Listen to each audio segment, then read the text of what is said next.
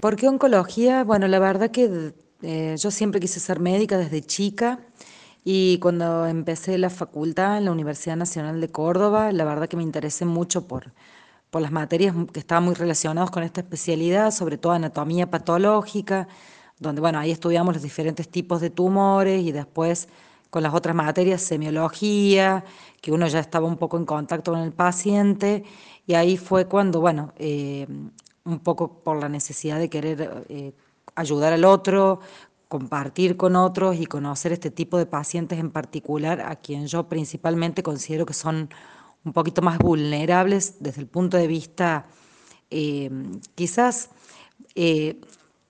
creo que ellos necesitan como una contención de la medicina que va un poco más allá, un poco más humanizada, un poco más de estar, de, apoyo, es que me, dediqué a esta especialidad. Me parece que un poco por eso me, me atrayó bastante y bueno, y la elegí como parte de mi vida, digamos. Ahora bien, eh, yo veo que los oncólogos muy relacionados con la anatomía patológica, microscopio, ultramicroscopía, eh, van ahí a, la, molécula, eh, eh, ¿eso no lo deshumaniza al tema? No, me parece que no, porque digamos, lo que el oncólogo necesita desde el punto de vista, primero el oncólogo necesita de todas las especialidades, o sea, este, esta es una enfermedad que requiere un manejo multidisciplinario, que eso es fundamental. uno solo no es quien toma las, las decisiones. Eh, y bueno, eh, nos apoyamos mucho en, otras especialidades como por ejemplo anatomía patológica, ginecología, bueno, radioterapeutas, entre todos. Y si bien tienen muchas cuestiones precisas y, está considerado básicamente una enfermedad desde el punto de vista genético, eh, esas cuestiones nos permiten a nosotros determinar o tomar conductas desde el punto de vista terapéutico pero no conductas desde el tipo de vista personal o de relaciones interpersonales con los pacientes. Eso creo yo depende de cada profesional, de cómo se relaciona, de qué, simbiosis hace con el paciente y la familia, y creo que es una parte que influye muchísimo en los resultados de los tratamientos. Uno piensa, eh, para pilotear un coche Fórmula 1, no, no, no es para cualquiera. Para manejar un, avión con 300 pasajeros, Tampoco. Em, ya desde tu mirada, el oncólogo, el que trabaja con pacientes con cáncer, ¿es para cualquier médico? Y en realidad todos los oncólogos tenemos más o menos la misma tipología, me parece, eh, pero la forma de ser oncólogo depende y varía de cada uno. Eh, cada uno lo lleva a su manera. No me parece que sea para cualquier médico, creo que con eso se nace, se, siente, se quiere ser de alguna manera y se llega a ser. Pero bueno, las especialidades son muy diferentes y, uno ve tipologías diferentes. Por ejemplo, uno ve caminando en el pasillo del hospital a un grupo de gente y yo te puedo decir, aquellos que vienen son traumatólogos, son cirujanos, son porque tenemos como cierta característica pero me parece que, bueno, no todos quizás eh, estén preparados a lo mejor para, para afrontar sobre todo la relación interpersonal que se arma médico-paciente en, en, esta, digamos, unión que hace en, la oncología y en el desarrollo de toda la enfermedad, su proceso, sus tratamientos y, bueno, y la evolución. Cuando por primera vez te eh, asomaste al término cáncer, tuviste una concepción, eh, células que enloquecen, como sea. Ha pasado un tiempo, eh, ¿seguís teniendo la, misma mirada sobre el cáncer? Me parece que no, creo que ha cambiado durante los años, eh, primero porque crecí y he visto durante todos estos años el desarrollo de nuevas moléculas, nuevos fármacos que han brindado, han dado mucho más esperanza a los pacientes y a nosotros, porque digamos, tener buenos resultados con respecto a los tratamientos eh, a nosotros también nos hace bien. hay mucha gente que me pregunta siempre, uy, ¿cómo haces para ser oncólogo? Qué bárbaro, mira lo que elegiste. Y siempre les, les cuento que en realidad ser oncóloga es, la mayoría de las veces lo que hacemos es gente en control en el consultorio. O sea, nosotros tenemos mi consultorio, por ejemplo, qué sé yo, veo 30 pacientes por día, de esos 30, 20 están en controles desde hace años, con sus estudios, con sus cosas.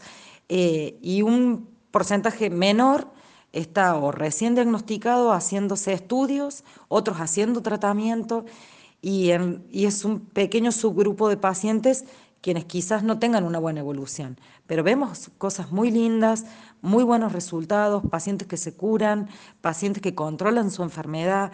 Entonces eso a nosotros también de alguna manera nos llena, porque eh, sería muy triste que no tuviéramos buenas noticias en oncología, me parece. Sean ustedes bienvenidos a una nueva emisión de los temas médicos, el programa de educación para la salud del Hospital Italiano en Radio Sucesos. Y hoy nos toca el consultorio de la doctora Virginia García Coco, jefa del servicio de oncología del hospital. Y recién charlaba con un señor, le contaba que aguardaba el momento para, para la nota y me decía, a mí el cáncer me cambió la vida. Entonces yo le digo, y sí, amigo, me imagino, quimioterapia, el, pelo, las drogas. No, dice, ahora disfruto mucho más de, mi tiempo, eh, tengo una mayor selectividad de cosas por hacer, eh, paso más tiempo con mi familia, con mis amigos. Eh, me asombró la respuesta. Y quiero preguntarte lo mismo, Virginia. ¿A vos la oncología te cambió la vida? Sí, en realidad no sé si me cambió la vida. Yo creo que eh, la oncología es mi vida, que es diferente. Yo amo lo que hago, me encanta estar con mis pacientes y, y sí creo que lo que dice este señor es cierto. Muchas veces les digo a los pacientes cuando llegan al consultorio, eh, vienen con miedo, ¿viste? A vos te dicen, uh, tengo cáncer, ah, entonces, bueno, es todo un tema. Y yo les digo que hay que aprovechar esta situación, suena feo, pero hay que aprovechar esta situación de, de miedo y de decir, a ver, ¿qué me está diciendo mi cuerpo? ¿Qué necesito yo cambiar? ¿A qué realmente tengo que darle importancia? Sobre todo porque estamos en estas épocas tan difíciles donde uno eh, tiene problemas eh, económicos un montón, porque la situación del país está difícil, eh, problemas laborales, hay gente que está sin trabajo, eh, y ni hablar de problemas o de relaciones a veces interpersonales difíciles, porque bueno, uno tiene la suerte de tener una familia bien constituida, sin problemas, están bien, pero hay mucha gente que está sola, mucha gente que está sola.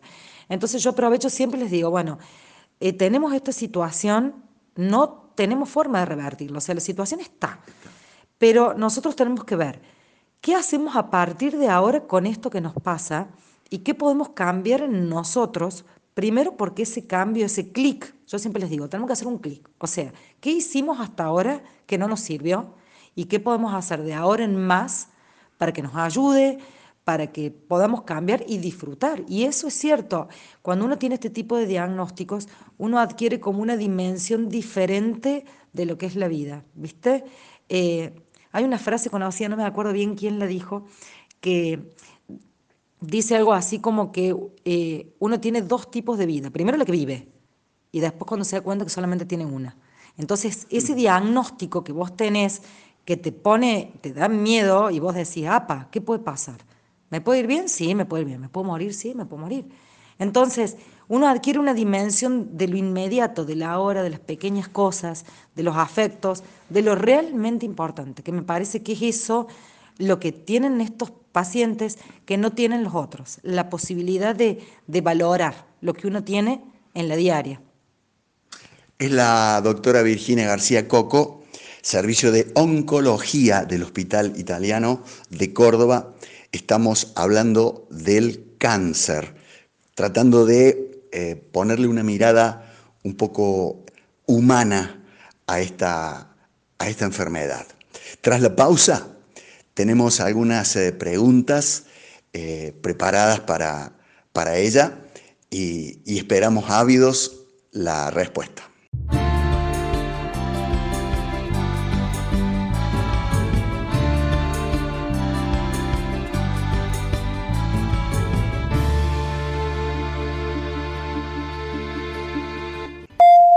Entre los planes de salud que ofrece el Hospital Italiano de Córdoba, deseamos destacar el Plan Platino, considerado uno de los más relevantes en cuanto a los sistemas en coberturas de salud. Se trata de un plan prepago para mayores de 60 años con 100% de prestación en consultas, laboratorio, diagnóstico por imágenes, cirugías, farmacia al 50% y lo más importante, médico personal que lleva tu historia clínica. Además, posee servicio de emergencias y urgencias a través de la empresa Vital y asistencia al viajero si abonás con Visa O Naranja, el primer mes va sin cargo. Mencionando Radio Sucesos, 30% de descuento durante un año. El plan platino del Hospital Italiano de Córdoba. Tenemos planes de salud para cada etapa de la vida o para complementar tu mutual u obra social en el Hospital Italiano de Córdoba. Para todos hay un plan 0810 333 9701.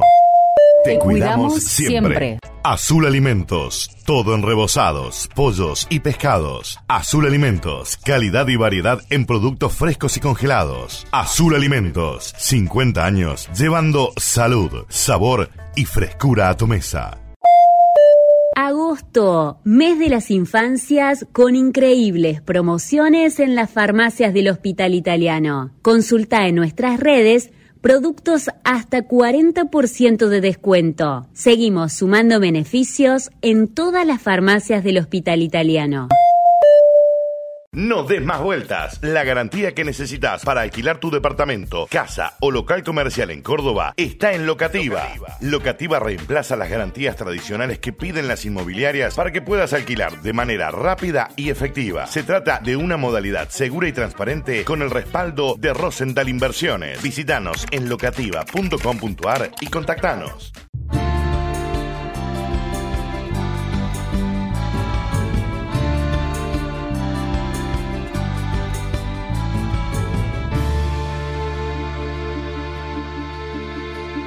Claro que sí, el hospital italiano tiene un plan a tu medida.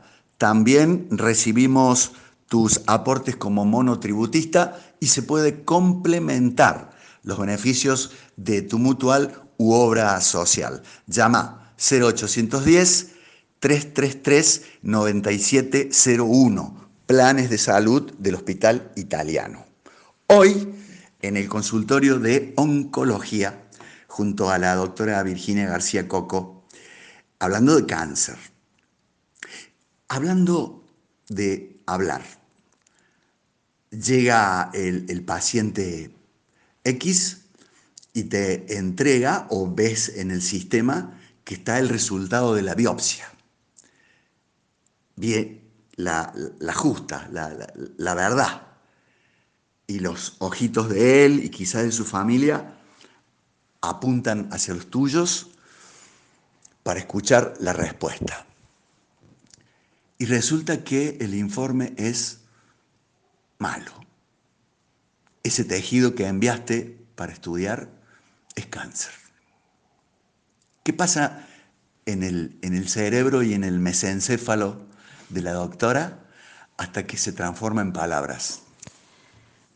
Bueno, particularmente lo que hago yo y en realidad lo que hacen todos los que trabajamos en mi servicio, tenemos esa costumbre. Nosotros siempre revisamos y abrimos las historias clínicas de los pacientes antes de que entren al, consultorio.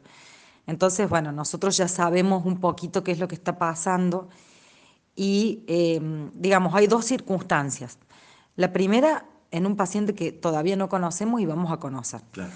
En ese caso, empiezan a jugar una, primero nos ponemos un poco ansiosos, eh, porque no sabemos cómo son, no sabemos su entorno.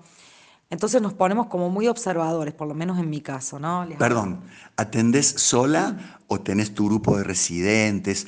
Eh, digo, para sentirse acompañado para semejantes informaciones. No, en general, a mí me gusta atender sola en general.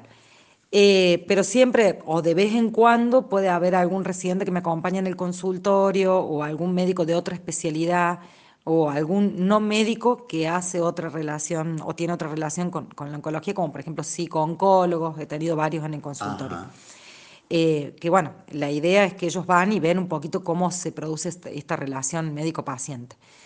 Así que bueno, lo que hacemos o lo que hago yo es, cuando lo veo entrar, primero estoy ansiosa porque quiero saber cómo es, eh, qué, grado de entendimiento tiene, eh, si está asustado, si no, cómo siente, si tiene eh, algunos temores.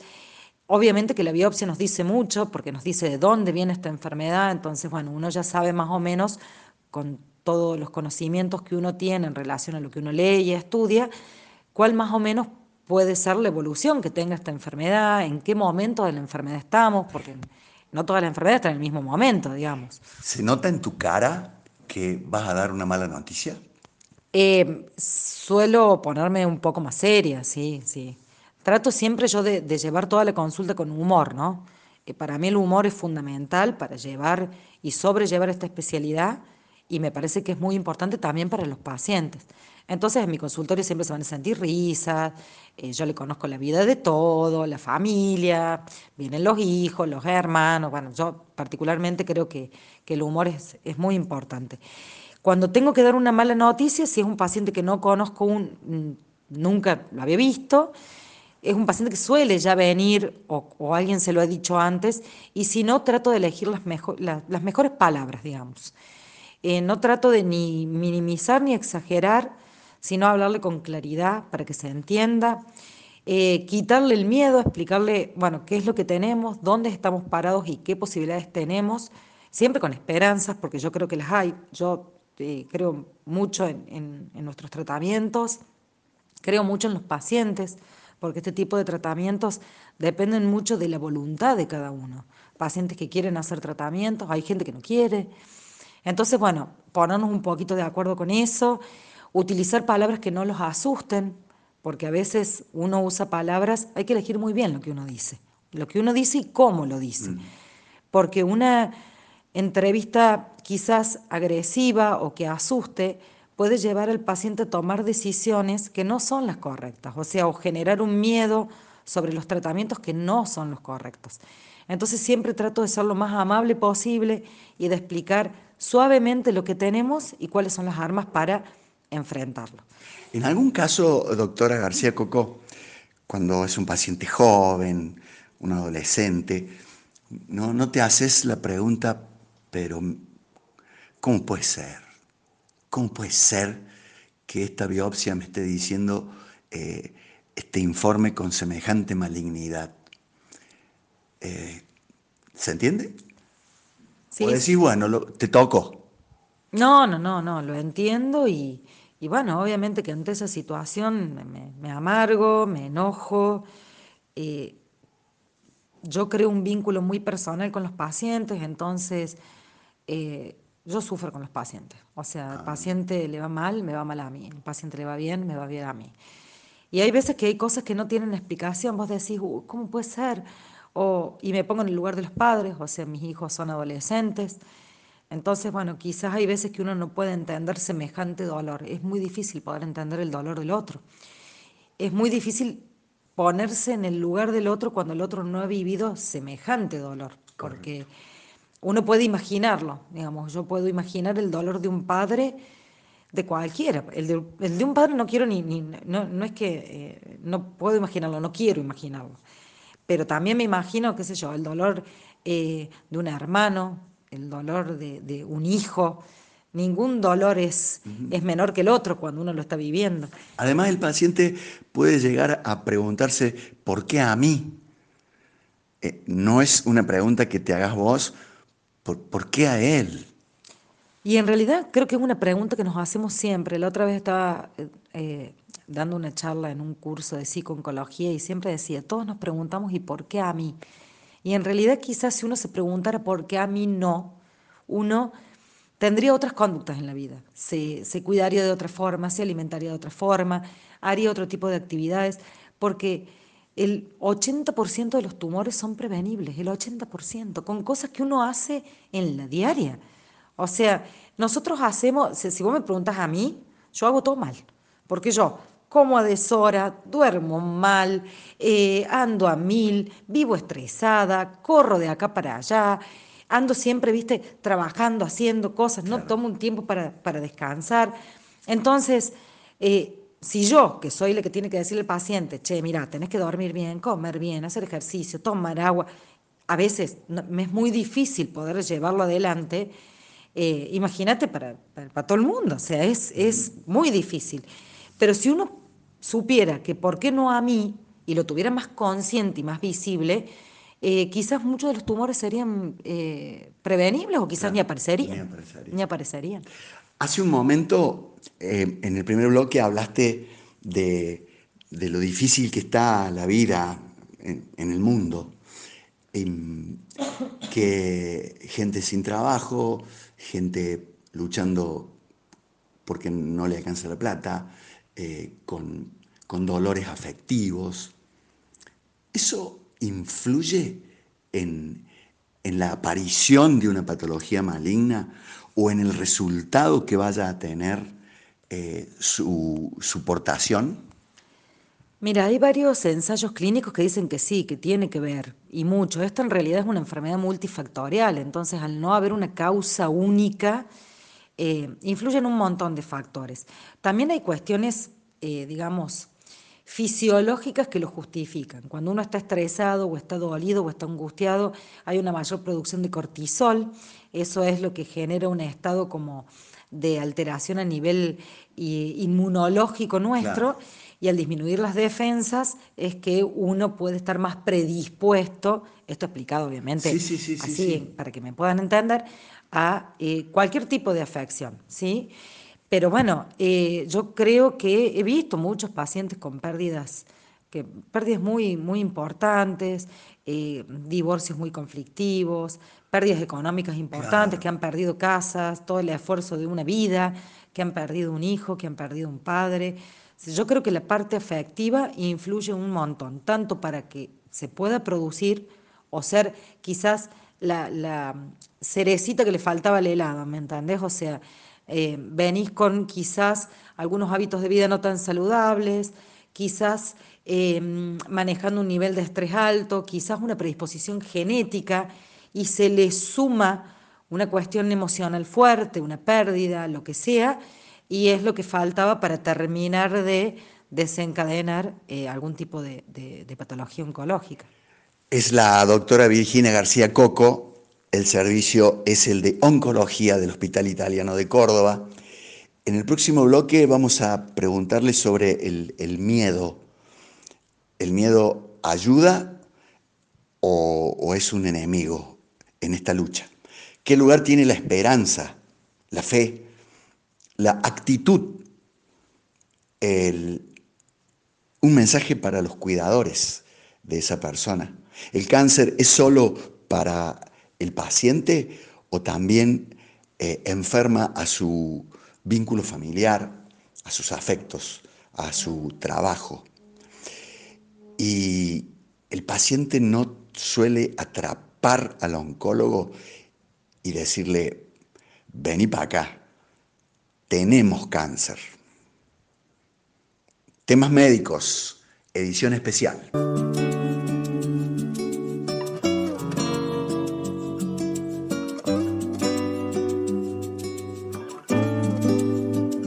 Me fuiste acostumbrando a que el café en la mañana siempre supiera amargo, a que los días de lluvia se nos hicieran largos convertías en negro todo lo que era blanco. Me fuiste acostumbrando a discutir por las tonterías que no importaban. Que aunque tuviera yo la razón, igual te la daba. A que las rosas son solo espinas que se te clavan. Y ahora estoy bailando,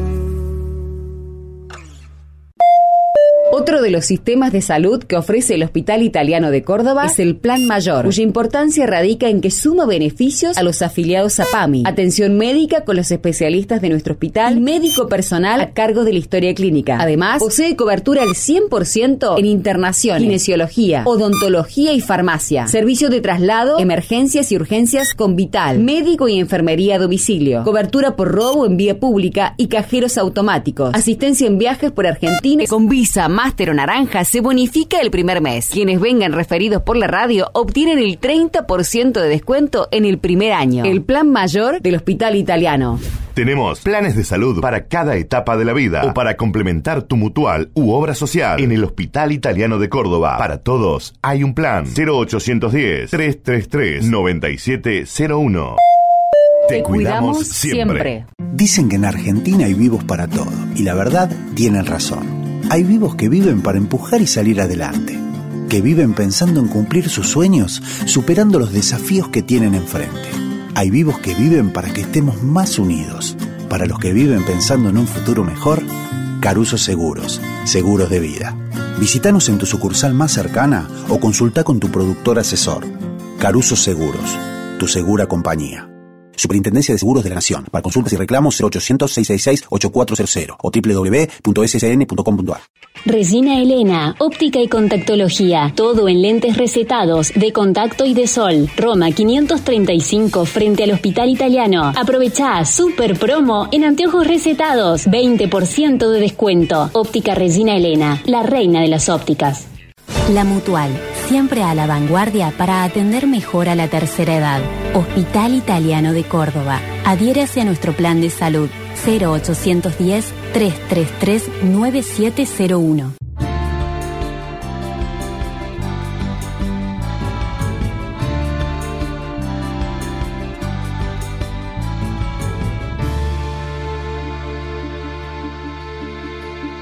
Agenda el servicio de telemedicina del Hospital Italiano 410-6500. Allí comienza todo contacto con los consultorios, con los métodos complementarios, con los planes de salud. Servicio de telemedicina 410-6500. Y allí, si hace falta, tendrás tu consulta en el servicio de oncología con la doctora Virginia García Coco, quien nos atiende hoy, eh, y, tan sabrosa nota que nos regala como siempre. El miedo. El miedo se nota eh, eh, en la sala de espera, se nota. El miedo con el que entra el paciente, su grupo familiar. ¿Es un enemigo o es una especie de, de barra brava que viene también a poner el pecho con nosotros?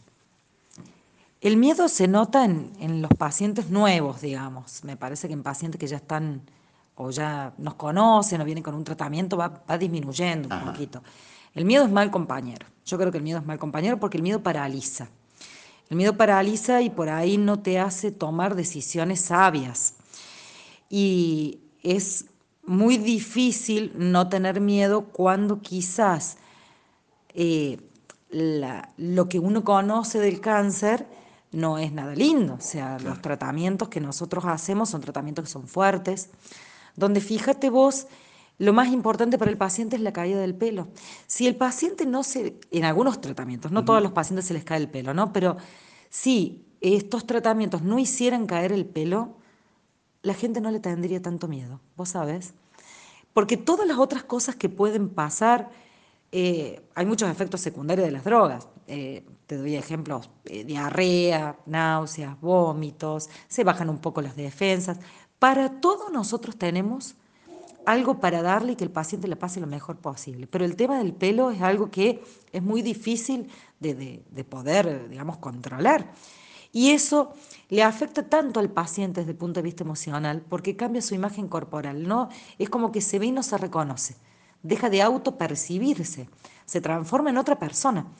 Y eso es lo que genera que al verse él diferente, piensa que el resto también lo, ve diferente, que quizás lo ven de forma condescendiente, eh, o viste como bicho raro, con lástima.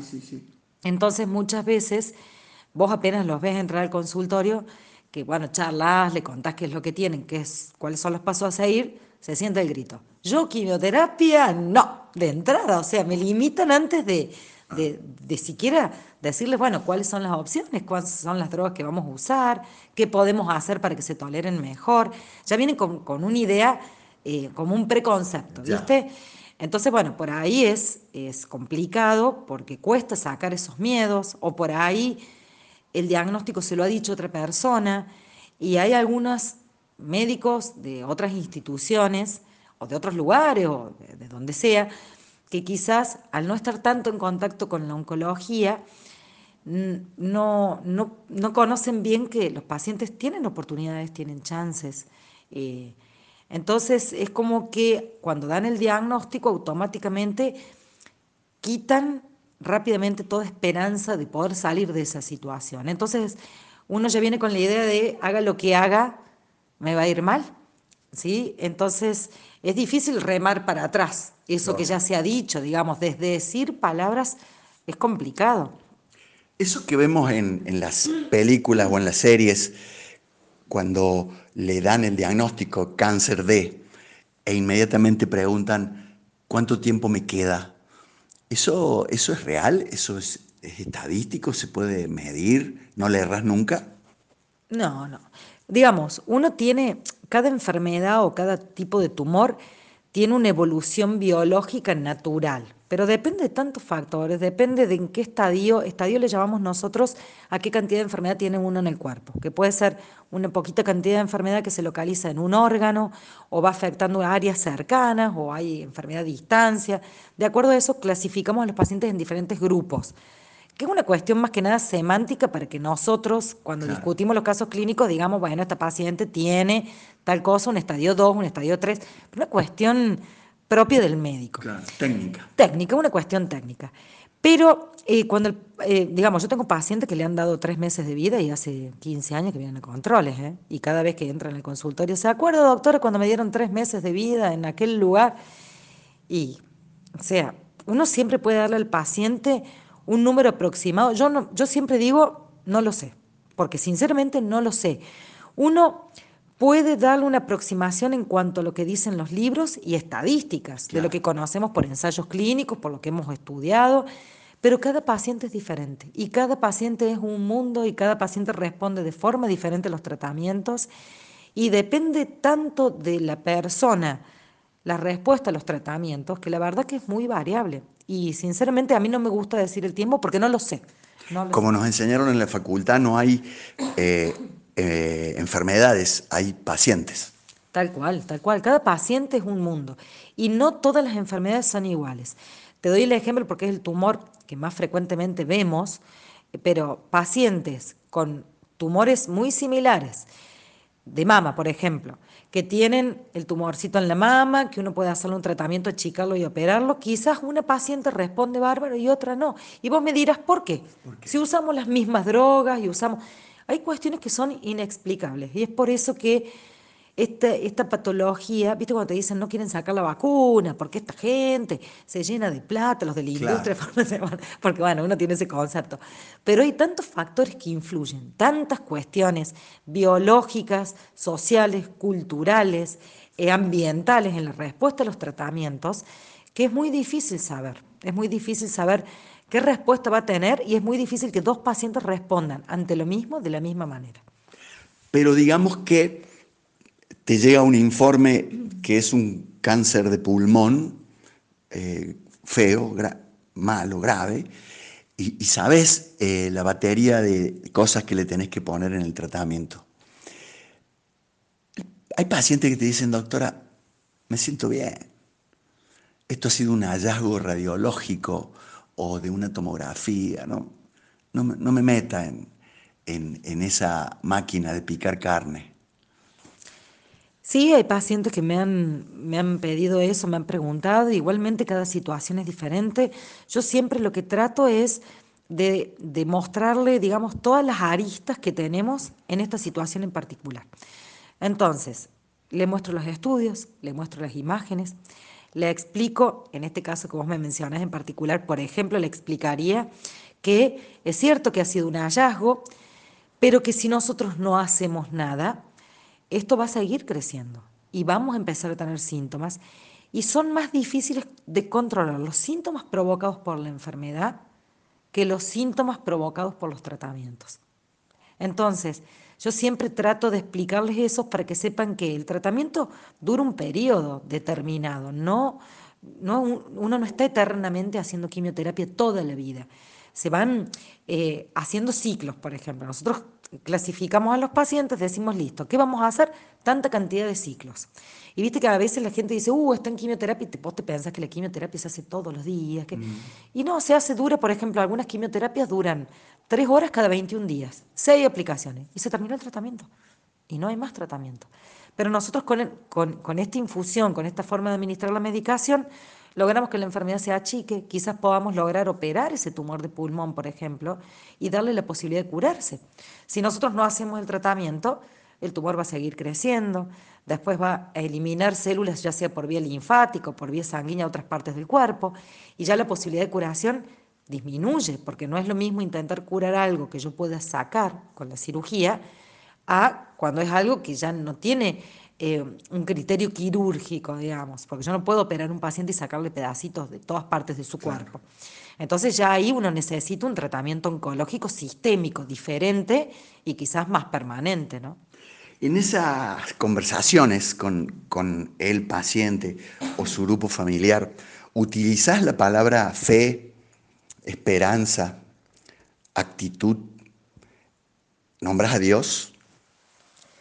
En realidad soy muy respetuosa de las creencias de cada paciente. Eh, hablamos mucho, sí, en el consultorio, hablamos sobre cuáles son las posibilidades, hablamos sobre la esperanza de estar bien, y soy mucho de estimular, vamos que falta poco, vamos que estamos en la mitad, vamos que estamos por terminar. Eh, y bueno, eh, yo soy muy creyente de, tengo mucha fe, soy creyente, digamos, desde el punto de vista religioso, también tengo mucha fe en mi profesión.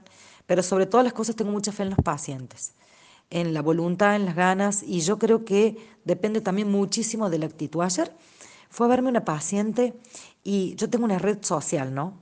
Eh, y le decía yo, uy, bueno, que estoy con esta red social y que por ahí eso me preocupa porque yo trato de, digamos, de ponerle mucha energía, mucha onda, porque quiero que vean la oncología de otra forma, ¿no?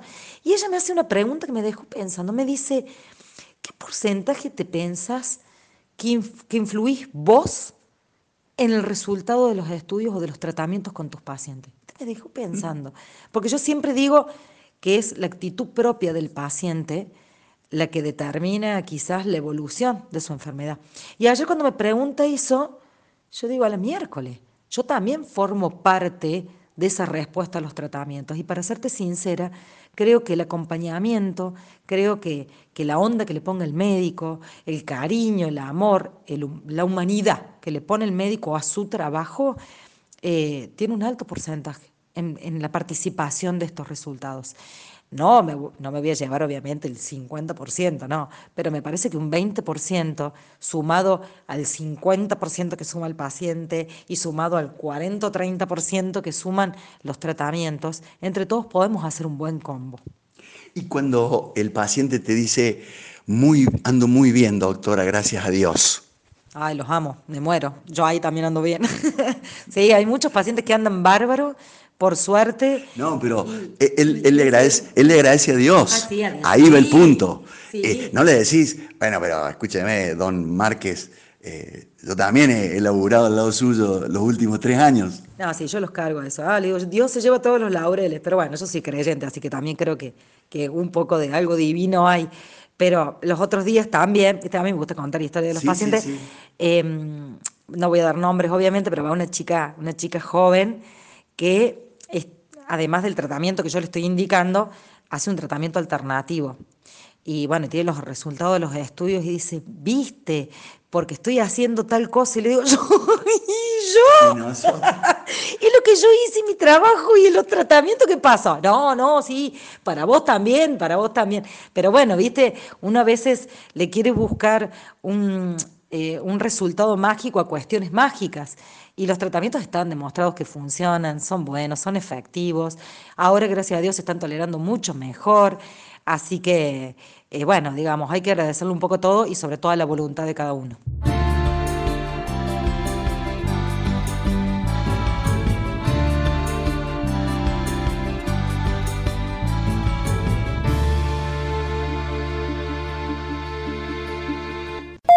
El Hospital Italiano de Córdoba posee una excelente cobertura de salud entre los 15 y 29 años de edad. Es el Plan Joven, un sistema prepago con asistencia al 100% en consultas y prácticas sin pagar coseguro, laboratorio y diagnóstico por imágenes, internaciones y alta complejidad, 50% de descuento en farmacia. También posee servicio de urgencias y emergencias a través de la empresa Vital, asistencia de viaje por Argentina, mencionando sucesos, 20% de descuento durante un año, abonando con Visa Master Naranja, el primer mes va sin cargo. El plan joven del Hospital Italiano.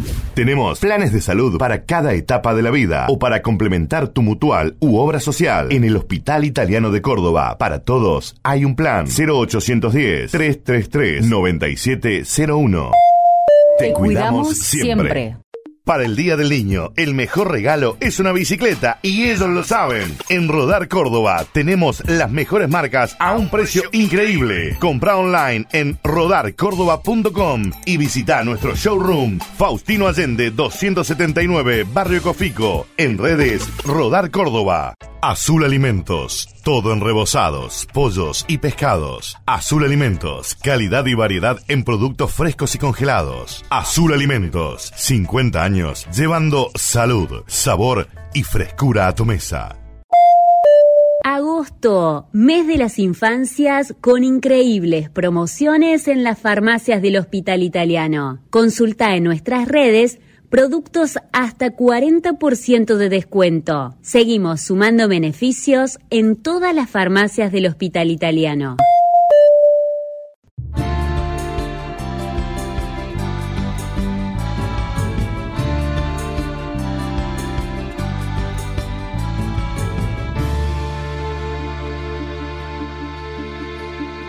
Ocurre, sucede, acontece, pasa.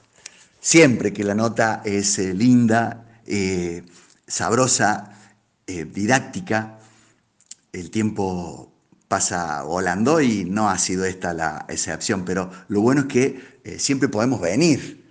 Hay, que llamarla varias veces, eso sí, a la doctora Virginia García Coco del Servicio de Oncología. Em, me, encanta tu, buen humor en, en esta especialidad que llevas. A mí me ha tocado em, en los ochentas y todos los oncólogos tenían cara de, sufridos. Todos los que hacían em, cirugía de cáncer eran gente que llevaban el, ataúd en, el lomo. Eh, terapia? ¿Tenés algo que te, que te desvincula y que no te hace perder tu, eh, tu brillo, tu color? Eh, sí, todos nosotros hacemos una, una terapia porque, bueno, obviamente es mucha, eh, digamos, nos, nos autocargamos mucho con nuestra exigencia propia que tenemos y con todos los problemas de, de los pacientes, porque obviamente uno no puede ser ajeno al dolor y al sufrimiento del otro. ¿no? Pero se va Pérez, el del cáncer de pulmón, no, Márquez era, el que le habíamos puesto figurativamente, y cerró la puerta y, y bueno, viene otro. O, o, o, a vos te queda en algún lado del, de la cabeza el caso Márquez. Mira, yo llego en la noche, está Pérez, Márquez, García y toda la, toda la tropa. Yo me llevo el trabajo a casa, sí, sí, me lo llevo. Eh, lamentablemente nunca he podido hacer una, un corte una disociación entre lo que es mi trabajo y, y lo que es mi, mi vida personal. Eh, a mí me apasiona lo que hago, o sea, yo vivo por, diga, soy feliz, obviamente, tengo una familia hermosa, pero me cuesta mucho poder cortar. Soy muy obsesiva con respecto a mis pacientes porque quizás muchas veces cuando me he puesto en el lugar del otro, pienso cómo me gustaría a mí que me trataran, ¿sí? ¿Qué, pasaría si yo tuviera algo y llamo a la médica y la médica no me contesta o la médica no, no me habla o no ve mis mensajes. Entonces trato yo de poder brindarles esa atención que me parece que es un hermoso gesto de la persona que te está cuidando, de, de que esté para vos. Pero no perdés objetividad si te, si te vinculás, si te los llevas a, a, a cenar o, o los llevas a la cama con vos a los, a los casos. No, no, me parece que no, porque digamos, uno siempre es claro con el paciente, una cosa es eh, la calidez que yo le puedo dar, el cariño que yo les puedo dar y, y, también, digamos, soy firme, firme en cuanto, bueno, esto es lo que tenemos que hacer, pero yo lo tomo esto como una batalla que tenemos que pelear entre los dos o entre los dos y la familia, porque la, la, familia es otro tema, aparte, digamos, Ajá. esto es un tema que afecta a todo el grupo familiar. Entonces, bueno... Pero además del aguante, ¿qué, qué, qué puede hacer la familia? Y la familia está ahí para apoyar, hay familias que son súper pro, de vamos a hacer, vamos a darle para adelante, otras que no, otras que, bueno, o que están con más miedo que el paciente, que no saben qué decir. Eh, por ahí nos ponen también en situaciones difíciles, porque doctora no queremos que el paciente sepa, pero es derecho del paciente claro. saber. Entonces, bueno. ¿O te preguntan si le, le, le piden que anticipe la herencia? No, no, todavía no, no, no, no me han preguntado eso, pero no. bueno, quieren saber, quieren saber, doctora, pero ¿y esto cuándo? ¿Y esto?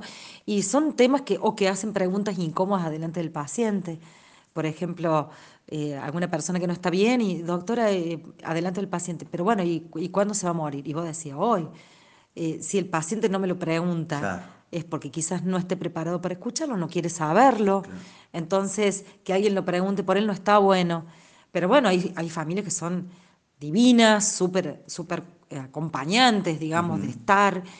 Y, y, te digo que en estas épocas tan difíciles ver una familia que acompaña es, es, muy importante, porque hay mucha gente sola, hay mucha gente sola. Entonces, por ahí uno puede ver una familia más difícil que otra. Yo siempre trato de entrevistar familiar y pacientes separados, si veo que ah. la situación se complica un poco.